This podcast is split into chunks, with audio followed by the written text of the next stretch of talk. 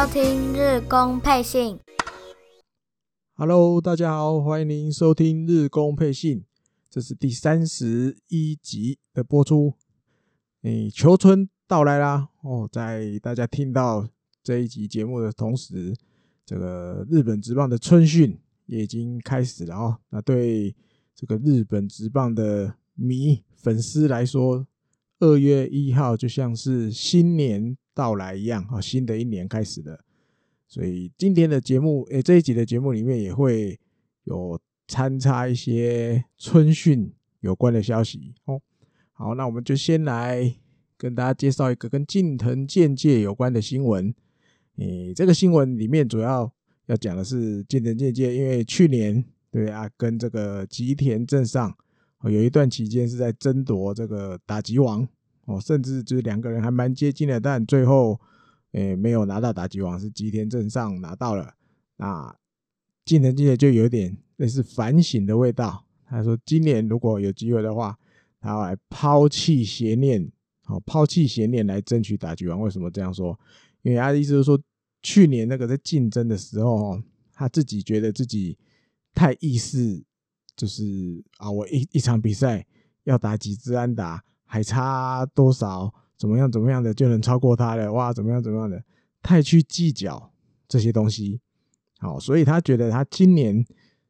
要来改变一下自己的心态，改变一下心态，就是不管成绩这个数字怎么样，他只要做的一件事就是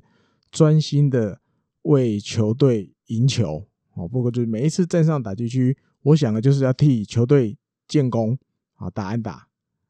单纯一点，这样就好了，啊，不要再去想说，哇，怎么我还差几只安打就可以就可以超过啊，或者是什么样的，然后太复杂了，反而让自己变得有点患得患失。啊，最后当然结果也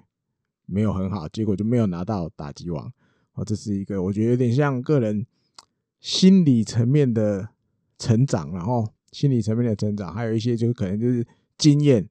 对，因为毕竟没拿到打击王，而且很可惜，那自己会去反省啊，那去年这一段期间自己哪里做的不够好，或是可以再改进的地方是哪里，这个我觉得都还蛮不错的，然后自己自己会去想，然后好，再下一个新闻来分享一下石井一成，然后这次节目里面。比较少出现的人物哦，当然因为可能日本媒体这边本来写的机会就也没有到很多，然后除非有什么事情。那这一次这个新闻里面提的是石井一成在休赛季的时候，哦，休赛季的时候，呃，有去跟这个广岛队的田中广辅一起去冲绳自主训练。哦，那在当然借由这个很难得的机会哦，就跟这个一样是左打者的前辈啊，学了很多，比如打击这个体重移动的方法啊，或者是增加一点长打能力的方法啊，还有一些打击的小技巧啊，哪里可以就是田中广辅觉得，哎，提提一下建议，觉得石井一成哪里还可以再改善一下啊什么的。好，那当然，因为游击手这个位置对日本火腿来说。其实，当然，平沼翔太看起来是机会高一点，但是石井一成也不是完全没有机会。那我觉得取决于就是谁的打击能更好，然后因为毕竟日本火腿比较欠缺的就是希望能够在这个游击位置上的选手能够打击也可以再强一点。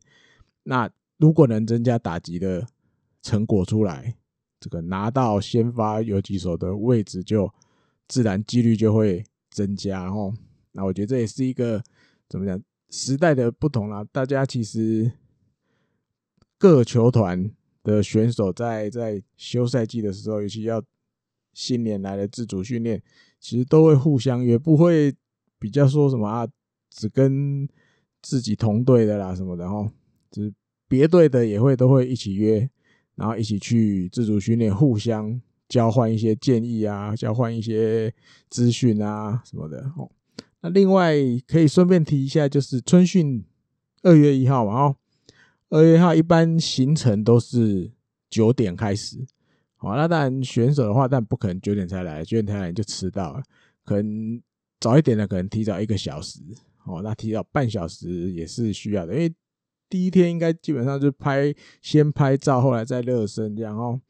那看这个实况转播，小耳朵的那个实况转播的时候，啊，这个这个这个这个主持人跟球评这边就有聊到，他说要大家猜这个二月一号那一天谁是最早到球场的选手啊？后来还说是石井一成是最早到的。啊，最早到有多早到？他说，甚至比这记者们、平面记者这些还要早到，我还要早。那我就想到以前的那时候，那一年去采访，跟那些记者有聊过，他们我印象里他们大概是七点，不然就是七点半，大概就是不是七点就是七点半，大概在这个时间之前，他们就会到球场准备了。哦，所以你看，石井一成比他们还早到。就是有可能，比如六点多哦，或者七点准准的就来了，所以企图心哦，企图心想要在新的一年里面有一些不一样的改变啊。但像刚前面提的这个，得到田中广辅的指导啊什么的，看看有没有办法，也是在打击能力这边再增强一点啊。好，再下一个来聊一下这个金子一大。金子一大，大家都知道，因为他其实从过去欧力士时期以来，哦，他其实对于自己这个训练的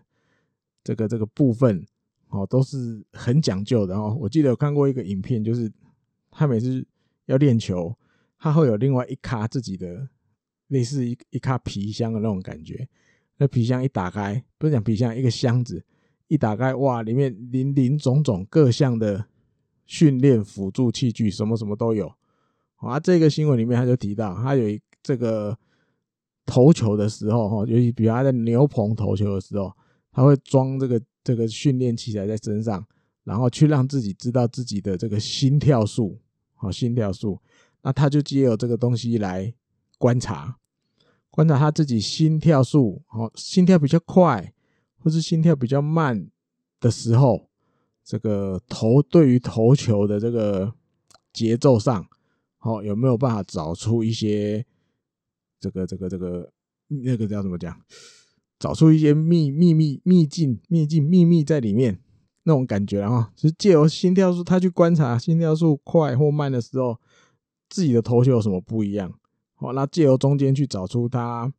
好的地方在哪里，或者是不好的地方在哪里，他去找出一些。特别的东西哦，这个我觉得这也蛮也蛮厉害的哈，就是为了自己的投球，因为他今年又要再重返这个先发的位置哦，就是这个这些一定得做的这些功夫，对于这些老将来讲，他都不会省哦，都不会省的不做啊，任何一个小细节什么什么，他都很讲究哦，很讲究，看看今年有没有办法多。就是在先发投手上多一个可用之兵，然后多一个，因为毕竟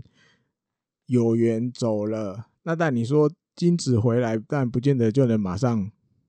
顶上有缘的位置。但是我觉得先发投手群里面能有一个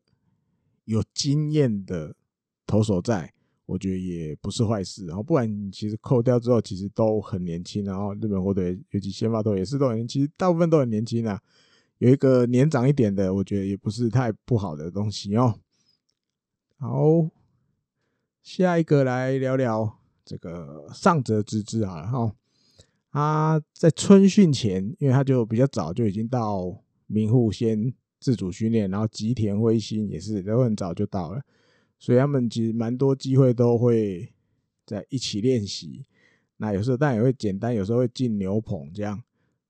那在这个段期间呢，他们两个人就有一点点有那种小约定，然后等有点上泽之之，等有点收了吉田辉星当徒弟的感觉。好，因为目前在有些日本媒体啊什么的，或者是吉田辉星自己也也是这样想的，就是在有缘航平离开之后。这个缺，他希望自己今年就能够顶上去，哦，先发轮值的这个缺。那当然，上泽直之其实心里也清楚了，因为差不多机会来了，如果你还没投不出来的话，其实蛮伤的哦。就是可能对于你未来这个可能在球团里面评价也会可能再下降一点点。那这很难得的机会，他也希望吉田能够掌握住。所以在这个自主训练的这段期间，上泽就给了吉田辉星蛮多的建议哦，投球上的建议，希望他这个在职棒应该第三年了吧，哈，第三年能够能投出一些成绩哦。那但上泽自己也回想自己啦，他刚好他也是高中毕业就进职棒了嘛，在第三年的时候，他第一次有机会，就是春训的时候从一军出发。啊，他那时候他印象里他自己也有抓住机会，哦，有到时候那个就是开幕的开幕战开始之后，球季开始之后，有被排入先发轮值。哦，那那一年后来他也拿了八胜，让大家就是有点看到哇，有一个这个高中日本日本火腿里面有一个高中毕业的投手，好像要慢慢崭露头角了。哦，他希望吉田自己是也可以像当年的自己一样，哦，在今年有一点。开花结果的成绩出来，所以他就有点收他做徒弟，哦，指导他很多，给他很多投球的建议。好，再来聊一下新金川优马这个一生难忘的体验。哦，怎么怎么这样说啊？也那个故事也是在还在自主训练的期间，哈，就是这个新人联合自主训练的最后一天。啊，那刚好这个金川优马在室内练习场，二军的室内练习场打击练习差不多结束之后，那刚好在牛棚的那一边看到这个有缘航平，哦，因为还没有去美国嘛，然后都还是会利用这个二军球场的场地啊、设施啊做练习。诶，看到有原航平要进牛棚练投，啊，他们就想说，哇，这机会很难得，哦，这就是，诶，走走走走走，走到旁边。在那边看看这种哇，未来是这种大联盟选手的这个投球是什么样子？好，那就在旁边看，就是当然也会讲哇，不知道什么样子的话，看很有兴趣吗？大家来看，结果有缘就跟他说，嗯，那你要不要站在打击区体验看看我的球？好，但不能真的挥棒了，就是你站在打击区，好像你要打击一样，那。有人就这样投球，这样不能挥棒的，就是体感一下、体验一下而已哦。那但金川优马就一定说好啊，这机会这么难得，好啊，好啊，这样，然后就开始投了。投一投之后，有缘航平就又问金川优马：“你想看什么球？”哦，那这个金川有马就说：“啊，那不好意思，我想看一下那个体验看看卡特球，还有滑球这样。”完了，他就有缘当然就答应了。OK，投了之后，金川有马后来接受访问，他就说：“我那个球真的是，只是他大概目前还为止还没有看过这么变化这么犀利的变化球。”哦，那当然因为也没有投太多了，就大概投五球左右而已。但是他就觉得这对他来讲是一个很难忘的体验，很珍贵的五球啊。但后来好，这个有缘刘鹏练投完了。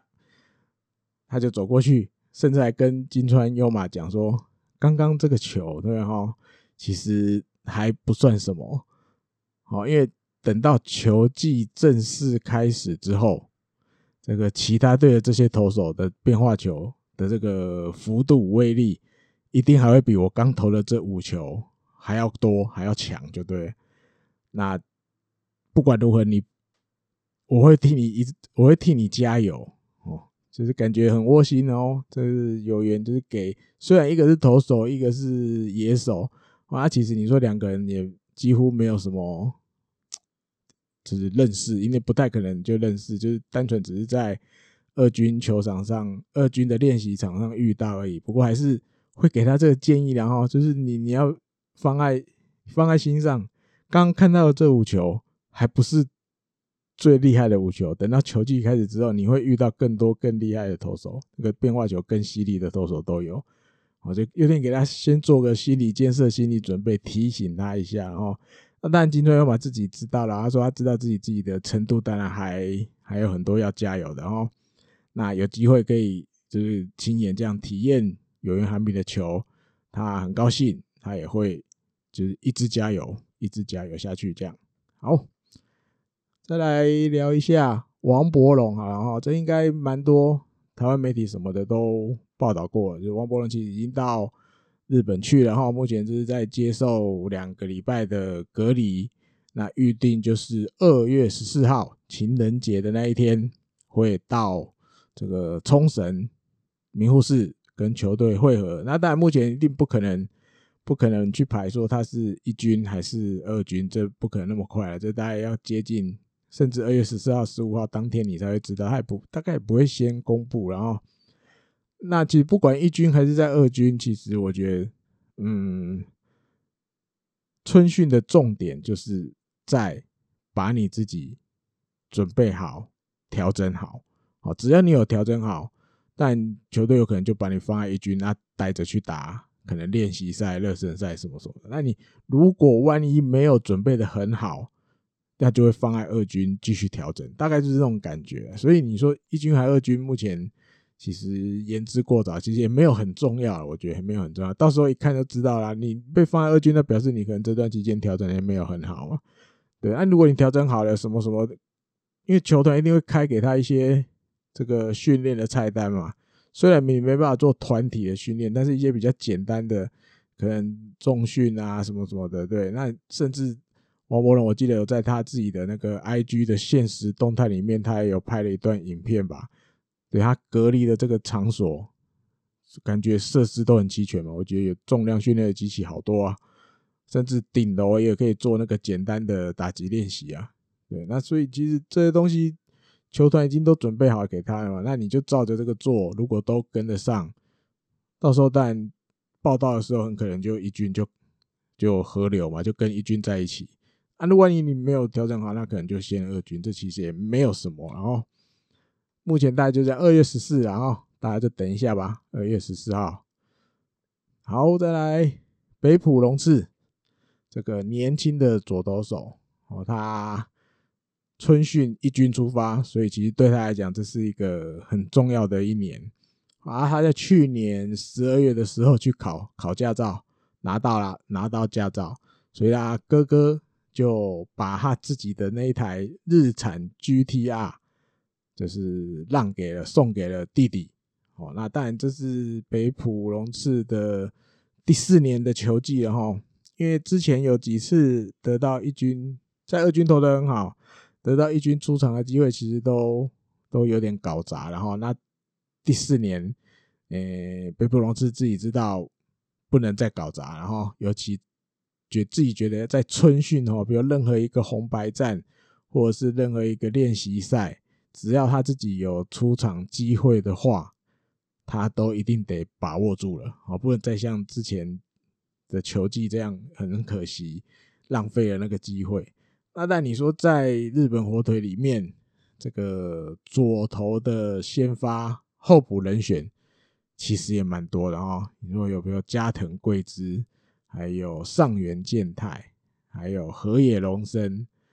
还有这个新的洋将，这个左投的阿领哦。你要再加北浦龙之哇，这样就有五个可能。都在抢这个先发轮值的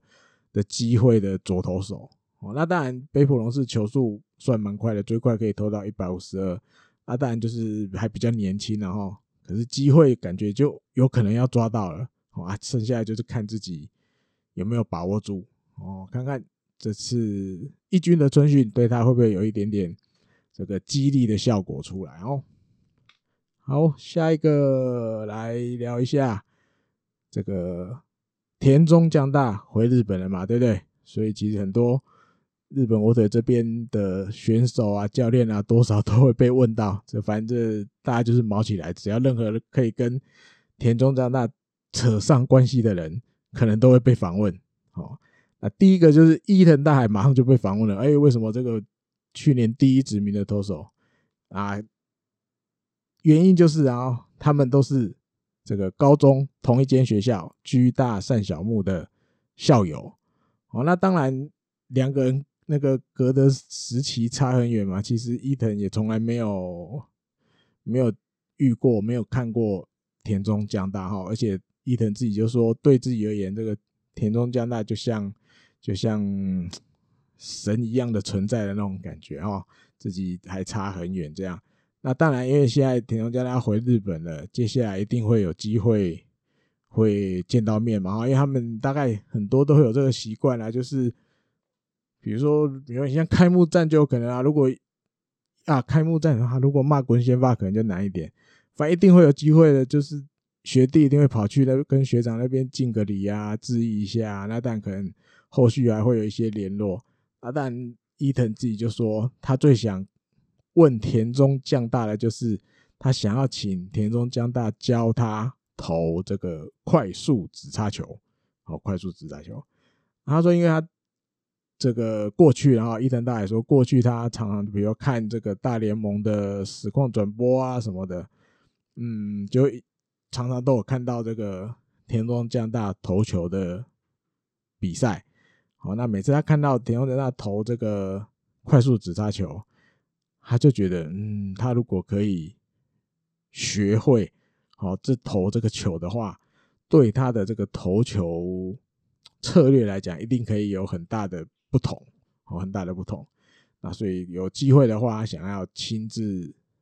问田中将大，诶，怎么投这个快速直叉球，或是投这个球的这个秘诀、小技巧在哪里？好，那因为其实接下来啊，不只是开幕战了，练习赛的时候可能就会遇到乐天了吧？我记得，所以应该根本不用等到开幕，练习赛的时候说不定就有机会遇到了哈。那另外可以再提一下的就是在二月二号的时候，伊藤大海等于第一次在春训里面进牛棚练投，他投了五十二球，投了五十二球。那其实。以我记得我刚看访问的时候，他是说，其实大概其实一开始就是球团给他的设定的球数，大概就是四十五十，大概这几球啊，但最后变成五十二，他说就是有几球自己觉得那时候出手好像没有投的很好，所以又多要求了一下，所以总共变成加起来五十二。他说但是没有关系，然后超过一超过球团给他设定超过个两球左右没有关系，他觉得没有什么怎么大碍就对了。那我觉得我比较印象深刻的是，他跟几乎所有的牛棚投手不太一样。不能讲牛棚投手，在牛棚练投的投手很少看到他这个形态，就是他要上去投之前，他就先拿着他的笔记本，他有一本小笔记本，他就写写写写写写，好，他就开始投，开始投。后来，呃，简单几球的这个有点像热身完。好，稍微让肩膀动一下，完了之后，他又跟捕手示意一下，他就跑去拿他那个像拳击手咬的那个牙套一样，喂，他又把它咬进去，等于接下来就是要开始要出力了，他就去咬，咬那个，咬的那个那个那个牙套。好啊，投啊投，投啊投，投投完了，五十二球投完了。啊，因为他们牛棚练投完，你还是要有好习惯嘛，你会去拿那个木头，像那个耙子一样，啊，把你刚刚。练投的时候，这个踩投手球旁边踩的洞啊，什么这些凹的地方，你把它把它铺平，对，要恢复原状就对了。结果就看到，诶，他去拿那个木头那个耙子来之后，他先把耙子放在旁边，然后跑去拿他的手机，然后你就看到那画里面，他在拍，他用他的手机在拍他刚刚是踩的这个位置，钉鞋踩的位置，还有跨步跨出去的那个踩的位置，他把。但不确定他是拍照片还是用影片摄影，不都可能。然后因为画面看不太出来，反正不是拍照片就是拍影片。等于他把这个东西记录下来，好，拍好了之后，他才开始把那个牛棚那些凹洞铺平，恢复原状。我，恢复原状之后玩，他又跑去拿他的小笔记本，又开始记录，又开始写东西，又开始写东西。好，另外就是还有比如武田胜投手教练跟他讲话讲完了之后。诶，他也跑去拿小笔记本记录他刚写一些东西，但不知道写什么，他就开始又在写东西，又在写东西。我会看到这个伊藤大海这样子的动作然后，因为印象里面其实过去不太有哪一个投手，就是他要进牛棚练投，不管是投球前、投球后有拿笔记本记录东西的，我印象里几乎没看过。哦，那由此也看得出来。伊藤大海是那种这真的很讲究每一个细节，或者是怕自己忘记，所以他很很坚持，就是马上就要写起来、记下来。哦，这样子的选手应该感觉起来自我要求能力很高，然后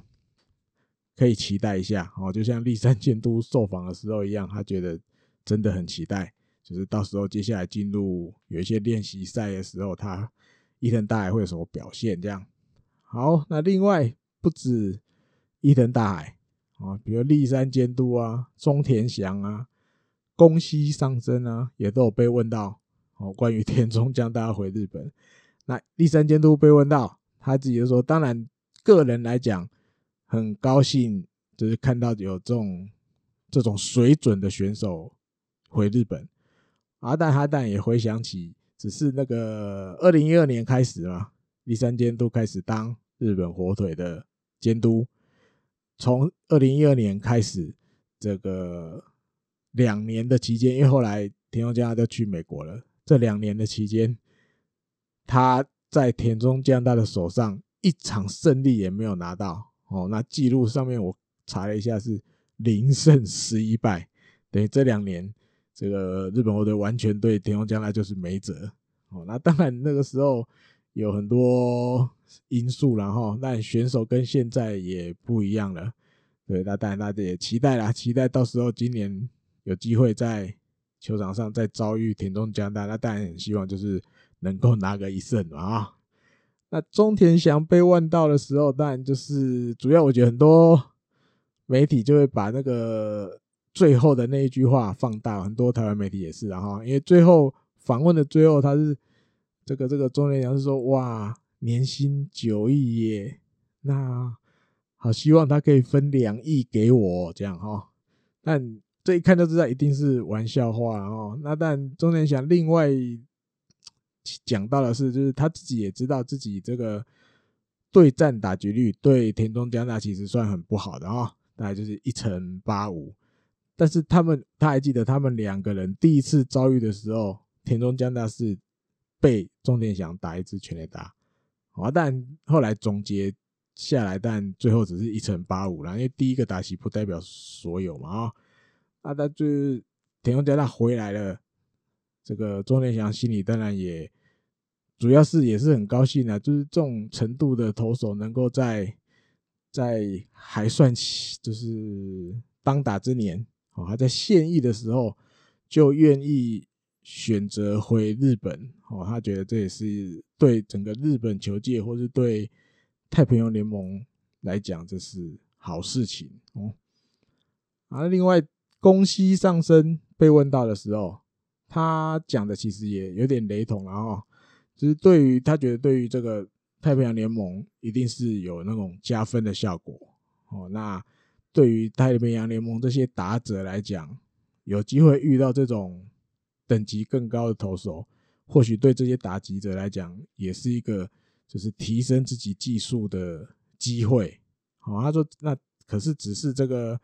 因为球队如果比如要争取太平洋联盟冠军的路上，哦，有骂滚出现，等于乐天就变成了一支很强力的对手，很强劲的队伍啊。当然，以敌人来说啦，这当然。遇有敌人更强了，这不是什么太好的事。好，那自己也去想说啊，那我们家那个达比修有没有机会回来啊？哦，他就是最后这句话，我觉得就很类似刚刚中田想的那个最后一句了。哇，九亿耶，如果会不会可以分给我两亿这样哦？就是宫西也也会来这一句啊，那达比修会不会回来这样？看看哦，达比修，诶，之前是说什么二零？二四年最快吧，是如果他合约走完的话，看看有没有机会啊。好，接下来跟这个栗山英树监督有关系的，嗯，因为今年原本就是大家都在猜这个第三监督会指名谁当今年的主将啊，就有点队长的意思啊，但最后是每一个人都是队长。哦，他最后讲的是，今年七十四名选手通通都是队长，包含这个育成选手在内，还是说主要是他觉得第三监督觉得今年就是球队里面任何一个人都需要贡献自己的心力，好，不再是像以前一样哈，不要一个人带着大家，没有，今年是每一个人都要都要起头，都要冲出来，为了这个球队，所以他最后决定没有任何一，就是没有特定一个队长，每一个人都是队长。那个 C 队长有一个 C 的 mark 嘛？如果以前你是队长的话，你的球衣我记得是左边肩膀附近会有一个 C，而今年就没有没有任何一个人都是 C，他希望大家都把这个 C 放在自己的心里面。啊，但里面就是在他决定这个要公布没有队长的这个这个讯息前，就是在三十一号，一月三十一号开会的时候，球球队里面开会。好，那开会。就是当中要宣布全员都是队长之前，他有问了，因为之前日本媒体也都有写，就是好像山谷拳是蛮有这个欲望，哦，有这个企图心，想要来当队长，所以他就在这个会议上顺着讲说，嗯，山谷拳是你想当队长吗？这样啊，山谷拳就有点含蓄，这样说，呃，想，好，有点想，啊，他第三阶段就顺着这个。这个话就讲下去说，那但是因为今年怎么样怎么样，所以我决定今年是所有选手通通都是队长。好，那等于有一点点山谷就有一点点哇落空了。本来好像诶监督突然间问我是不是真的要给我当队长啊？结果哇嘛没有，是大家都是队长。啊，立山监督也说，就是对山谷也有点不好意思，然后因为要。后面要讲出他心里面是觉得全员都是队长，所以他前面选择用山谷想当队长的这个当起头，哦，他觉得对山谷不好意思，好像有点让他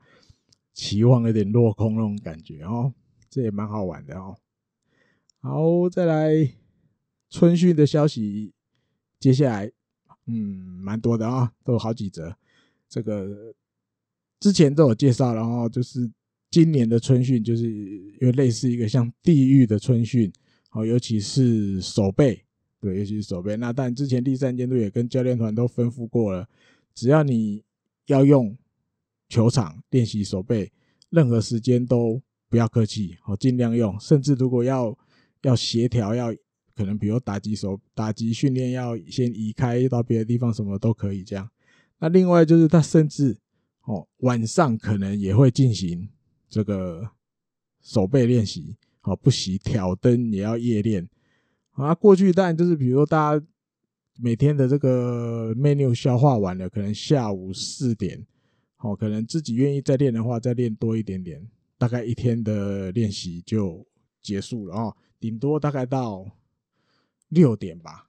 记得到六点的其实就已经很少了，大概很多选手都四五点就回去了。他说今年不排除练到。晚上八点，哦，也有可能，只要只要你愿意，他也会请教练团就是陪着选手，然后练到晚上八点，甚至如果你晚上要开那个明护球场的灯也 OK，哦，所以感觉起来真的今年，而且这两天，然后因为录音的今天二月二号，这两天看这个这个转播，但不是从看到尾啦，但是有时候你看到立山监督的。镜头照到他的时候，感觉笑容比较少，好，笑容比较，就是他就是一直很很认真的盯着看，好，比如在牛棚盯着看看多少练头，然后在这个副球场，好，比如清宫跟野村佑希在接受这个饭山裕志守备教练抄守备的时候，他也是远远的就在那边一直看一直看，好，那比较笑容比较少，感觉今年呢、就是可能要严，有有比较严厉一点的感觉，好，另外的就是这个牛棚旁边，哦，新增设了一个，也算是让投手就是热身的这种副球场的感觉，哦，新的一个副球场启用了，哦，原因就是因为在这个旧的名护球场，旧的时期，因为也有朋友去过，然后旧的时期的时候，这个牛棚是在。山垒的后面，哦，靠近沙滩那边嘛，啊，旁边就有一个草地，所以投手比如有时候要热身、要 catch ball 的时候，他们都会利用那个草地热身完或 catch ball 完，然后就就近进牛棚，因为那个就在旁边而已，很近。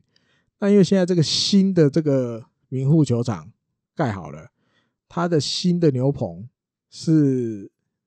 新盖一个在右外野后面这边，啊，右外野后面这边，那变成投手去年二零二零年的时候春训，投手要热身，要 catch ball，那一样还是利用三垒这边这个副球场的那个草地。哇，咚咚咚弄好了，热身好了，要去牛棚练投的时候，还要走走走走走，等于你要走过整个球场的感觉嘛。从等于从三垒，你看要走到右外野那边，投手们就觉得好像不是很方便，然后要要多移动这个距离不是很方便，所以就有建议球团可不可以在这个右外野后面的这个牛棚旁边，哦，弄一块草地。然后他们就可以就近在那边热身 KG Ball 完了之后一样就可以就近进牛棚练投。结果哇，这个许愿就实现了啊！真的就是球场这边就帮他们多弄了一个新的草地一大块啊，让投手们可以就近热身练投完就近进牛棚，就不用那么麻烦了，还要走过去，这也是蛮妙的。然后说有就有，当然主要都是为了。方便然后，那因为看转播的时候，其实有看到三垒那边的那个原来的那个牛棚，它那个棚白色的嘛，我看镜头它好像也没有拆掉，哦，也没有拆掉，所以因为去年我没有去，今年不可能去啊，今年也不能去。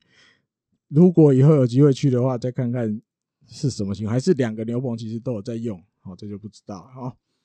好，那。接下来还有一些春训的消息，就是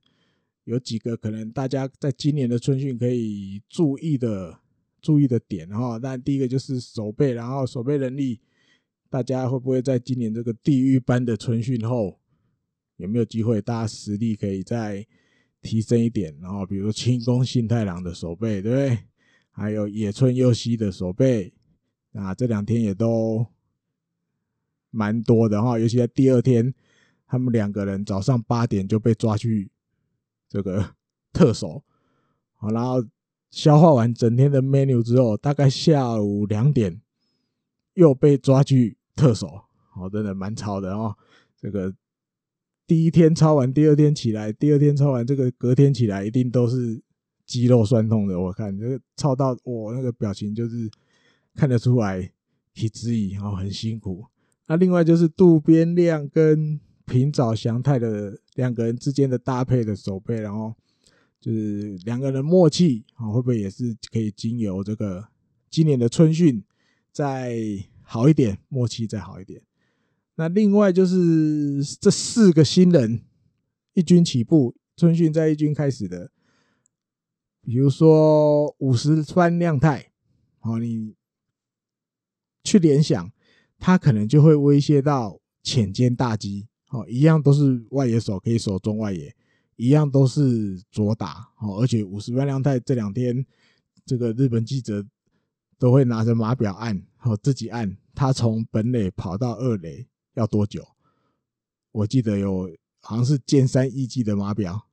他按出三秒二，三秒二就从本垒跑到二垒了，哦，所以他大家都很注目他的脚程。啊，那就像你看，五十番亮太可能就会对浅间大基有一些威胁啊。比如说，你看金川优马，可能一样是右打的外野手，比如松本刚，哇，他可能就有威胁哦。可能出场机会会不会被金川优马剥夺了一些，抢走了一些这样子哦。那另外你说捕手这个古川裕大，那你相对的就是比如清水优心跟。与佐见真吾，因为古川裕大如果就是因为评价其实就已经不低了啊，古川裕大的评价不低，如果他表现的很好，也是有可能一口气就直接争取到这个正捕手的位置，也不是不可能。好，那当然上面提到的啊，这个前间大基啊、松本刚啊、清水优心啊。与佐见真吾啊，其实你说到头了，都其实还是有一点点，就是成长的过程好像遇到了一些瓶颈，没有办法再往上突破。那如果比如这几个新人刚好位置啊，就是守备位置什么什么都一样，大家会不会有一种那种互相竞争的正面效果出来？好，把等于把他们这些成长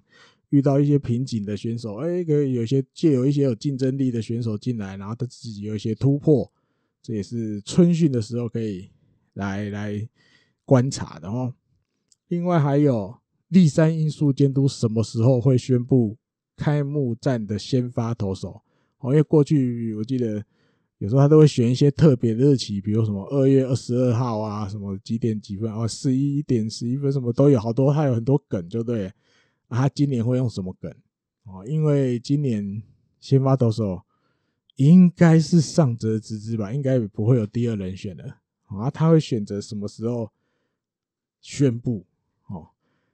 上泽直之的生日刚好二月六号，有没有可能二月六号就宣布？我也不知道啊，大家可以，这也是春训当中可以期待的。好，那最后两个要来怎么讲？跟大家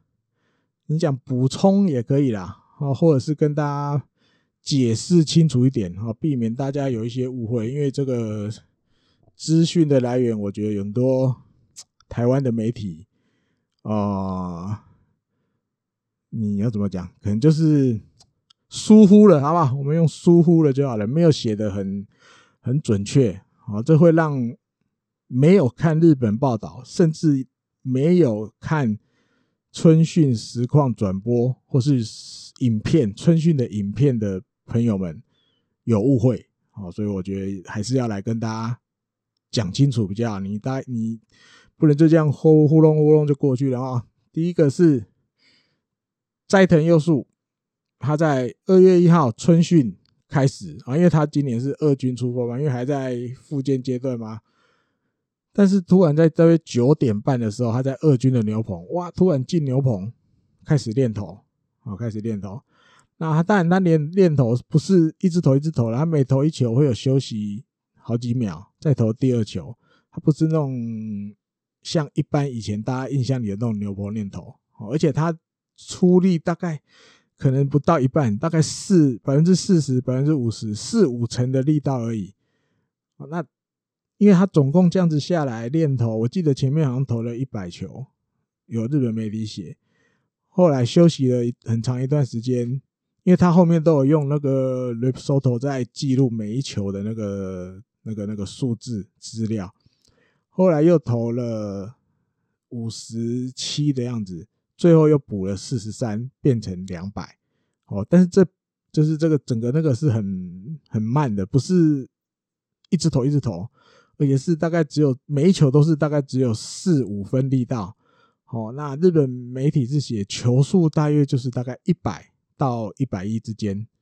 啊，一百一之间，大概这个程度而已，哦，你所以有的这个这个这个台湾媒体写什么热投两百球，什么什么挖沟的哦。我觉得就太夸张了哈！你不能把它想着看到两百就就高潮啊，对不对？你看到哇靠，这这投了两百就高潮，当然大家会吓到，会吓到说哇，居然第一天春训第一天，一个还在复健的选手，而且是右手肘韧带断裂的投手，在春训的第一天就进牛棚投球，而且投了两百球，那可是他只是四五成力嘛。对，球速没有很快，不是用全力的嘛？这详细的细节还是要知道一下。那当然，这个这个斋藤优树自己也有讲，他说，因为现在就是在复健的阶段，他这一天是早上已经先把这一天要做的复健的课程做完了。啊，那在这一天本来就有预定要进去牛棚，比如站在这个斜的投手丘，啊，不是出力的情况，不是出全力的情况下。去做这个投球的动作，一来是让自己的身体不要忘记这个原本投球的动作的这个记忆，那另外一个就是因为他选择了这个很特殊的疗法，哦，他本来就是在整个的复健过程中会有一段时间需要你去做这个投球动作，好，然后但是不要出全力，这可能像新闻写的四五分力气，出一点力气。去做这个投球动作，也可以增加这个断裂的韧带再生的能力。它里面是写的这样，斋田佑树自己讲的是这个样子，哦，所以我觉得这个东西你球迷朋友还是要知道啦。因为当然我也没有去看台媒，我只看到就是标题或什么的，我也没有去看它里面到底有写到这么详细，所以解释一下的必要还是要有。然后，那另外吉吉村浩剧院昨天也在旁边看，然后看这个斋藤优树在牛棚投球的情况。他说，因为就是当初选择的这个就是。目前所有职棒选手都没有人用过的一个一个一个治疗的项目，好，那所以其实他自己也很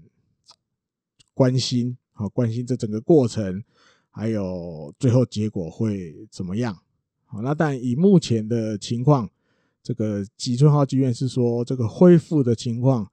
是比原本想定的还要快，好，而且蛮顺利的。好，这是大概关于斋藤优树在春训第一天就在牛棚投了两百球的情况啊，所以大家知道，这个投球不是跟一般一样，他只出四五分力，然后而且是训这个复健过程的一部分哦。好，另外一个就是跟清宫信太郎有关的，这个台媒也不会放不会放过的啊，因为他二月一号大家亮相的时候。唯独他一个人穿这个主场的球衣出来，其他的人通通都是穿这个黑色的练习用的球衣。哦，那所以日本媒体也有写啊，日本媒体一定也有写，每一家都写，因为太醒目了，大家都黑色，只有他白色。但是台媒直接就把他下标题说他穿错球衣，哦，穿错球衣。当然，我故意要来讲这一段期间，我并不是要帮。清宫信太郎讲什么话不是？但是我要解释的是，你用穿错球衣什么什么这种字眼，那那错的就是记者你自己。好，因为大家如果有去看，因为春训每一天都会公布，就是一整天的训练菜单，里面也会有写你要穿什么球衣。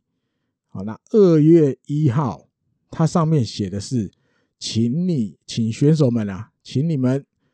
穿的是球衣球裤，好，然后主场主场用的，好，那只是因为这个日本火腿，如果那一天其实没有比赛哈，就是因为春训才第一天，不可能安排比赛，所以大家其实都有习惯会穿，就是搭黑色的那个练习用的球衣。那当然，清宫幸太郎自己。也疏忽了，没有错，因为他把它放在二军球场的宿舍里面，忘了带来，而且他是一月三十一号了，春训要开始的前一天了，他才发现他忘了带黑色的那个练习用的球衣来明护，所以他也才那个时候才请二军那边赶，就是赶快帮帮他把这个球衣再寄来寄来明护这里，啊，但。他就一定没有黑色的那一套那一件可以穿啊，所以他就只有照着这个训练菜单上写的，好，请身着就是球衣球裤，然后是主场那一套，所以他就照着这个菜单上面写的哈。只是因为大家的习惯是没有比赛，大家就会穿那个黑色的那个训练用的球衣了，所以变他很突凸显嘛，他很突兀，他是白色的，其他都黑色的。那你看，所有日本的媒体，它的标题没有任何一家去写清宫信太郎穿错球衣，每一家写的就是他穿的跟人家不一样。那甚至在北海道的电视台有一段，就是他们因为当地的电视台嘛，其实都有一段时间会专门都是讲日本火腿的消息的。那家电视台也特别去做一个字卡。他也是特别解释说，训练菜单上面这样写，其实你要穿黑色，或者是穿这个主场的这个球衣，是选手自己判断。就是你也可以穿黑色的，你也可以照这个训练菜单上面写穿主场的。好，那当然，因为大家有默契，大家都穿黑色的啊，因为清宫没有带。所以他就穿白色的。其实清宫没有穿错球衣，只是他穿的跟人家不一样。而且只有他穿不一样，所以他觉得很抱歉。尤其在春训的第一天，那种应该要给大家的感觉是大家团结，大家都一样，那唯独他是穿的白的，所以他觉得很抱歉。其实就是这样而已哈，所以我觉得这个要分清楚啦。我也不是要替清宫幸来讲什么忘东西，还是要打屁股，没有错啦。因为当到职业选手了，你该带什么东西，其实出发前本来就应该要要检查，要确定都有放进行李里面。忘了带就是忘了带，这也是要要打屁股，没错。只是他不是穿错了，好吧？大家搞清楚这一点啊。好，那以上就是这一集的日工配信了哦。接下来春训开始的，应该还会有很多哦，呃，我觉得应该有蛮多有趣的消息，还有一些跟训练上的消息哦，到时候再收集一下，再跟大家分享。好，那这一集的节目就到这里喽，拜拜。